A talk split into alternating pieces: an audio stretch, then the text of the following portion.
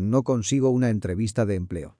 Buscar empleo puede ser una experiencia frustrante, especialmente cuando las oportunidades más deseadas terminan por no rendir frutos y las llamadas a entrevistas son escasas. Todo el peso emocional de este proceso puede desanimar a los candidatos, haciendo que la búsqueda por el empleo ideal se vuelva cada vez más exhaustiva. Si no te llaman a muchas entrevistas de empleo, debes saber que el problema puede estar en la forma en la que buscas las vacantes y te comunicas con los reclutadores y no necesariamente en tu experiencia profesional. Afortunadamente, las dos posibilidades que explican la dificultad de conseguir una entrevista de empleo tienen soluciones prácticas.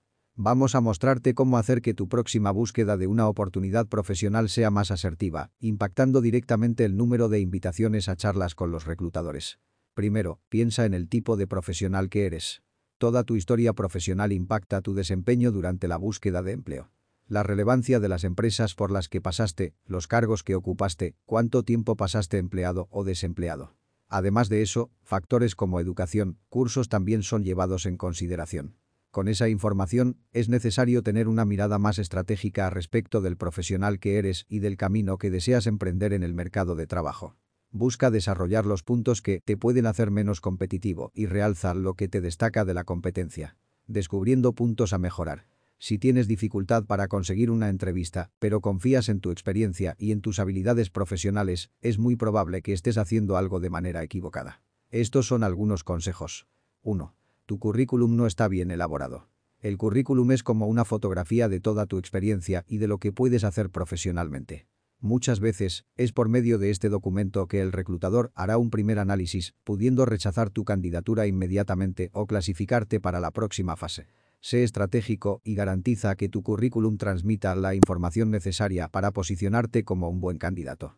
Da información de manera sucinta y objetiva, pero haz que el reclutador entienda tu potencial y el valor que tu trabajo podría traerle a la empresa. Un consejo importante es siempre adaptar tu currículum para cada vacante de empleo para adecuarse a lo que buscan los reclutadores.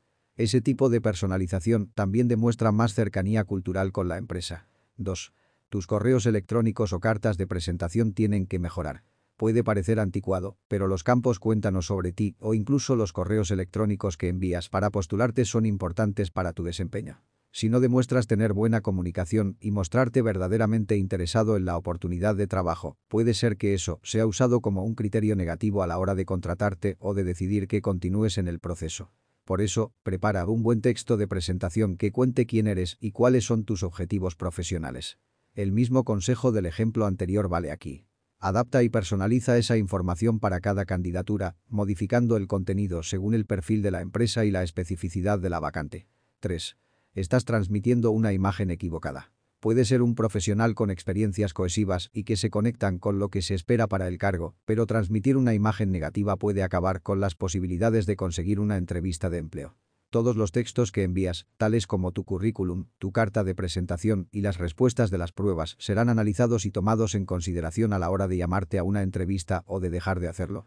Este tipo de juicio se hace para filtrar candidatos que no son apropiados a la cultura de la empresa. Cuida también tus redes sociales, principalmente el LinkedIn, pues estas pueden ser consideradas en el análisis. 4. Estás apuntándole a la cantidad y no a la calidad. La búsqueda de empleo no debe hacerse disparando a todos lados.